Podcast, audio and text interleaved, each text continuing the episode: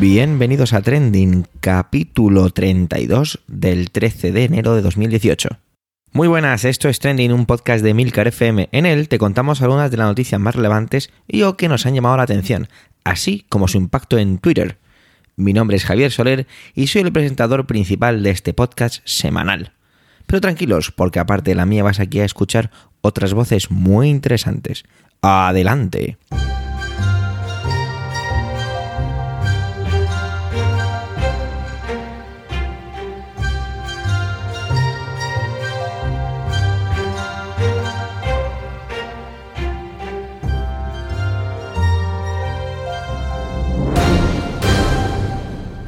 Bienvenidos a 2018, a enero y su supuesta cuesta, bienvenidos al mes de las matriculaciones de gimnasio, a las suscripciones a esas maquetas que nunca terminaremos por fascículos y bienvenidos a el mes más decepcionante del año.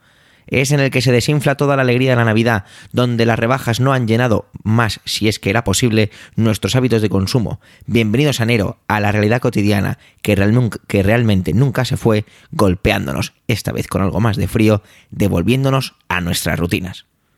Puede parecer un discurso pesimista, pero os aseguro que enero me encanta. La realidad envuelve las calles y dejamos atrás ese supuesto espíritu navideño que cada vez me parece más artificial. Para mí es un momento del año tranquilo y odio que solo tenga 31 días. Aún así, la fórmula lo exige. Feliz año a todas las personas humanas que nos escuchan.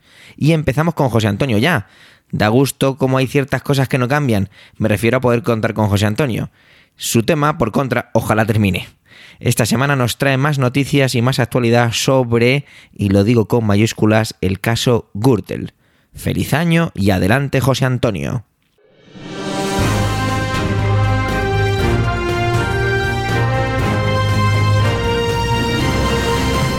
Hola Javier y hola a todos los que nos escucháis. Esta semana, además, feliz año nuevo a todos, aunque ya hace un tiempo que comenzó este año nuevo, este 2018, en el que parece que todo sigue igual. Como apuntábamos antes de Navidad, en Cataluña no se ha solucionado nada, ni para adelante ni para atrás, siguen saltando casos de corrupción del PP y casi empieza a dar pábulo eso de que todo lo que pasa en Cataluña es una enorme cortina de humo. Si la gente se ha creído lo de las fake news rusas, todos tendríamos derecho a escoger nuestra propia teoría conspiranoica. Pero más allá de bromas, ojalá fuera así de sencillo, ojalá las teorías casasen tan bien y correspondiesen tan bien con la realidad. Y sé que esto puede parecer un poco epistemológicamente, y mira, me voy a poner un poco así filosófico, ¿no? Un poco absurdo. Pero las teorías que explican de una forma tan cerrada y finalista fenómenos sociales no suelen ser más que argumentos post-hoc, es decir, otra vez me pongo así, filosófico, lógico y demás. Es decir, que son reconstrucciones teóricas de los hechos ocurridos. Pero no nos vamos a poner pesados. ¿Qué es lo que ha ocurrido esta semana? ¿De qué es de lo que queremos hablar? Pues Francisco Correa, el hombre que dio nombre al caso Gürtel, que significa, Gürtel significa Correa en alemán, admitió ante el juez que el PP valenciano había pagado en BEI con facturas falsas cerca del 80% de los trabajos realizados. Entre otros, eh, estos trabajos habían sido trabajos realizados durante las campañas de Camps en Valencia y las generales de 2008, actos ocurridos en estas generales en Valencia también, ¿no? Pero vamos a ver qué es esto del caso Gürtel. Es difícil que a estas alturas haya alguien que no haya oído hablar de este caso, pero ¿en qué consiste realmente? La trama o caso Gürtel se inicia con la investigación que la denuncia de, un concejal de Majada Honda realiza en la Fiscalía Anticorrupción, porque a pesar de todo lo que ha hecho Esperanza Aguirre no fue su denuncia la que inició la investigación, sino la denuncia de un concejal que se atrevió a grabar las conversaciones con Correa, en las cuales se hablaba sin ningún tipo de tapujos de comisiones y mordidas. Tanto este concejal como otras personas que ayudaron en la investigación han visto cómo eran perseguidos y acosados. Ana Garrido una de las trabajadoras del Ayuntamiento de Guadilla del Monte, contaba hace unos meses cómo las denuncias en el caso Gürtel le habían ocasionado la ruina y que hoy en día vivía de ocupa en una casa. La investigación del caso Gürtel, como decía, se inicia en 2007. ¿Cómo es posible que pudiesen actuar entonces en actos de la General de 2008? Porque la Fiscalía inicia la investigación en 2007, pero no es hasta febrero de 2009 cuando puede reunir todas las pruebas y hacer la denuncia en la Audiencia Nacional. Garzón es el juez que inicia la investigación y es este el caso que le apartaría de la carrera judicial. En parte, y esto es una opinión personal, por un exceso de confianza y una cierta falta de celo. Se le acusó de pinchar los teléfonos de los abogados de los acusados. La excusa es que estos abogados estaban participando en la destrucción de pruebas.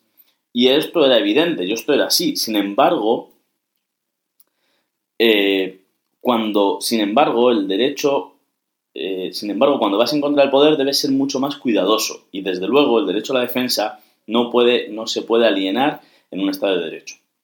En esta época y al principio de todo este proceso, los grandes cargos del PP, Javier Arena, Federico Trillo incluso Mariano Rajoy, denunciaban que no era una trama del PP, sino una trama contra el PP, unas cuantas manzanas podridas que se habían aprovechado del partido y de la posición que éste les procuraba. Sin embargo, la, investigación pronto dio cuenta de que era algo más que unos alcaldes y concejales prevaricando y dando contratos públicos a dedo. Para empezar, uno de los primeros alcaldes investigados, el de Bodilla del Monte, recordaros que hablaba de cómo la vida de Ana Garrido, trabajadora del, de este ayuntamiento de Bodilla del Monte, había, digamos, eh, tenido muchos problemas, era el marido de Ana Mato, en aquel momento un alto cargo dentro del partido y que posteriormente sería ministra del gobierno.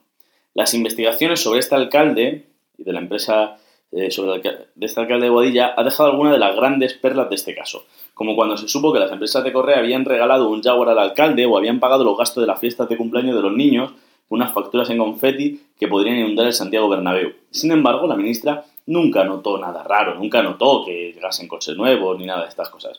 Bueno, Pronto empezó a ser difícil sostener que era un caso de manzanas podridas o de ranas, como diría después Esperanza Aguirre.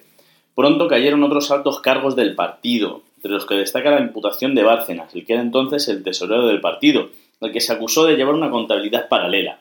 En principio el partido pidió que se apoyase estos altos cargos. Eran los tiempos en los que el presidente del gobierno mandaba mensajes a Luis Bárcenas en los que instaba a ser fuertes, ese mítico Luis, sé fuerte. Luego vendría el tiempo de las decepciones. De todas formas, algo no verían muy claro cuando el partido mandó formatear hasta en 35 ocasiones, o 35 veces se formateó el ordenador de Bárcenas. Aunque este, sospechando que le iban a dejar solo, se encargó de recopilar los papeles en los que recogía toda esta contabilidad P. Eh, contabilidad B. Esto daría lugar a una nueva investigación, la de la destrucción de las pruebas con el formateo del ordenador y la investigación de los involucrados en los papeles. Aunque es verdad que hoy en día sigue sin estar muy claro quién estaba detrás de ese M. Rajoy. El caso se iba complicando, ya no solamente estaba en Madrid, había implicaciones en Valencia, parece que, eh, por ejemplo, estas empresas de correas habían trasladado a Valencia con Orange Marques y demás. Como decía, se iba, se iba complicando, estaban involucrados aforados y la audiencia ya no se podía encargar de la investigación, por lo que se inhibió en el Tribunal Supremo de Madrid y de Valencia, fundamentalmente. Dentro de esta parcelación tuvo lugar el caso de los trajes de Camps. Digo, se parcela el caso, pero el caso sigue siendo el mismo. ¿eh? En este caso, el de los trajes de Camps, vamos a decir, es una causa paralela, pero forma parte del mismo caso. En este caso, como decía, en esta causa se acusaba al presidente de la Generalitat de prevaricación por haber recibido sobornos en forma de trajes en favores eh, por favores en licitaciones y obras públicas. En definitiva, y como iba diciendo, el caso Gürtel, más allá de los juicios en los que se ha ido dividiendo en las diferentes causas, demuestra cómo el partido en el gobierno recibe donaciones en dinero negro de grandes empresas para favorecerlas. Y los diferentes miembros del partido recibían dentro de este dinero sobresueldos, además de que este dinero en vez se utilizaba para pagar actos de campaña. ¿no? las empresas de la dama Gürtel habrían surgido como empresas comisionarias, es decir, se encargaban de gestionar estas comisiones y de hacer intermediarios. Es decir, Correa y demás, su papel, simplemente habían visto allí un nicho de mercado, o sea, una necesidad. Es decir, este partido necesita intermediarios con grandes empresarios para gestionar estas comisiones y habían visto ahí como un lugar, ¿no? Para, por un lado, para gestionar esas comisiones y por otro lado, como para blanquear ese dinero, ¿no? o para hacer lícito ese dinero que era dinero en veo, dinero ilegal. Pero tenemos que tener en cuenta que si esto ha sido posible no es solo porque el PP, el partido que está hoy en día en el gobierno, es un partido corrupto, sino porque el sistema ha aceptado este nivel de corrupción. Porque este nivel de corrupción no es producto de una única isla, sino que es producto de un mar de mierda. El problema no es que Cataluña sea una cortina de humo para distraernos de este caso. El problema es que todos sabemos de sobra que esto ocurre. Sin embargo, nunca ha tenido consecuencias. El otro día no sé dónde escuchaba que cuando tuvo lugar el caso de Watergate, en el que se mostró que Nixon utilizaba el servicio secreto en contra de sus adversarios políticos, no fue una gran sorpresa para la población. No es que la, la, población supiese por primera vez que esto ocurría. Todo el mundo sabía que Nixon no era trigo limpio. Sin embargo, lo que ocurrió cuando surgió este tema era que necesitaban un chivo expiatorio para exorcizar el fracaso de Vietnam. Y algo así ocurre en España. Todo el mundo conoce el tráfico de influencias, conoce la corrupción endémica del sistema político. La cuestión es que tendremos que esperar a tener que espiar no sé qué para que esto tenga algún tipo de consecuencias. En fin, que todo parece que sigue igual. Un saludo para todos.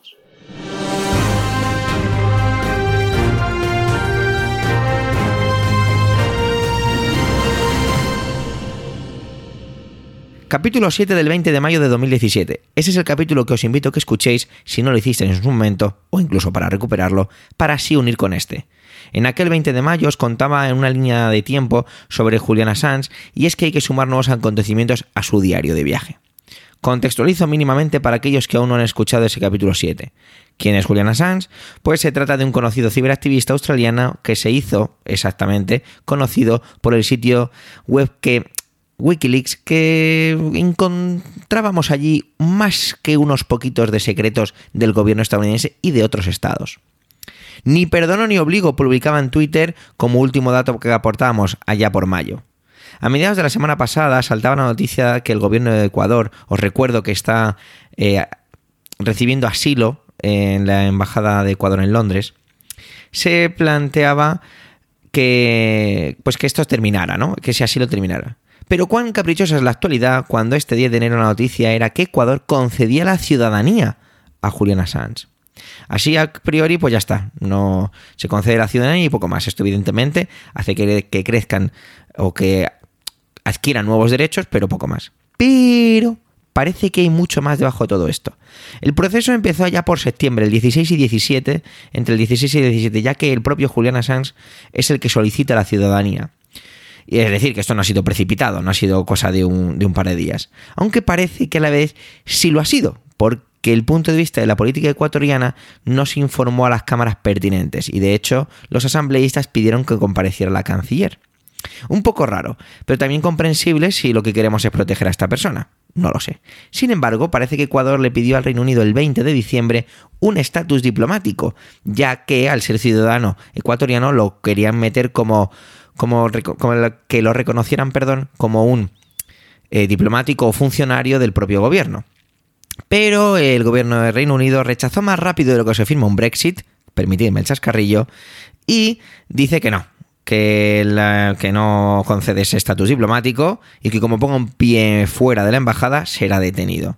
Es más, el gobierno de Theresa May dice no estar en negociaciones de ninguna clase mientras que la canciller María Fernanda Espinosa hace hincapié en las excelentes relaciones con los británicos. Curioso. Me encanta. Esto se va enredando cada vez más y tienen que hacer una película en condiciones, no esa porquería que hicieron anteriormente. Pero bueno, eso se lo dejamos para Antonio Rentero de preestreno. En su comunicado, la canciller María Fernanda Espinosa finaliza de una manera que a mí me, que a mi entender dice mucho en muy poco. La última frase dice así, dice, vamos a continuar buscando alternativas para resolver este caso que hemos, y atención a la palabra, heredado. Ajá. Aquí pudiéramos interpretar que no está nada cómoda con la herencia. ¿O no? No lo sé, pero da la impresión. ¿eh? He visto el vídeo mm, tres o cuatro veces para fijarme. Y bueno, evidentemente son políticos, saben muy bien cómo, cómo, cómo hablar, ¿no? Cómo representar, pero da la impresión de que, de que no está muy cómoda con todo esto. Explorando el mundo del pájaro azul, me encontré con tweets que hacían mención a posibles presiones de Estados Unidos para que no sigan dando amparo a Assange. Esto lo decía un asambleísta que cargaba contra, contra el propio Assange y la gestión de la canciller pidiendo incluso su dimisión. También de otras personas que planteaban que la embajada no es un lugar para dar asilo a un ciudadano ecuatoriano de esa manera. Me encontré en varios tweets de ciudadanos ecuatorianos que no parecen muy cómodos con todo esto. En el momento del capítulo os dejo varios tweets, ¿vale? Para que los tengáis a mano y de verdad, echarles un vistazo porque hay muchas cosas interesantes. Incluso uno de ellos es realmente curioso y desconozco que si juega la teoría de la conspiración decía algo, bueno, no, decía algo así, no, os lo leo literalmente, ¿vale? Dice, ¿se acuerdan del apagón en el CNE de 40 minutos? A las 6 pm del perdón, a las 6 pm el 2 de abril de 2017. Allí cambiaron los resultados de la elección. Fue un fraude informático. ¿Quién es el mayor hacker del mundo? Assange. Por eso lo tiene a Moreno de Ren al punto de hacer semejante papelón diplomático. Cuando leí este tuit no tenía ni idea de quién era eh, la persona que estaba detrás de la cuenta. Pero bueno, no hicieron falta más que un par de clics para, para darme cuenta de que esta persona, Andrés Tarquino Paez Benalcázar, doctor en jurisprudencia, sociólogo político, docente universitario y ex asambleísta nacional por la provincia de Pichincha por Izquierda Democrática, actualmente milita en el partido de centro derecha Creo, por el, que, por el cual postuló a la vicepresidencia en 2017. En resumen, un político. Esto se pone cada vez más interesante. Y más aún cuando estaba a punto de terminar el guion, va el señor Assange y nos regala un tuit buenísimo, lleno de misterio. De hecho, he tenido que cambiar toda la parte final de mi intervención. Se trata de una captura de pantalla de un tablero de ajedrez. En él, las piezas están diseminadas en lo que parece una partida en curso.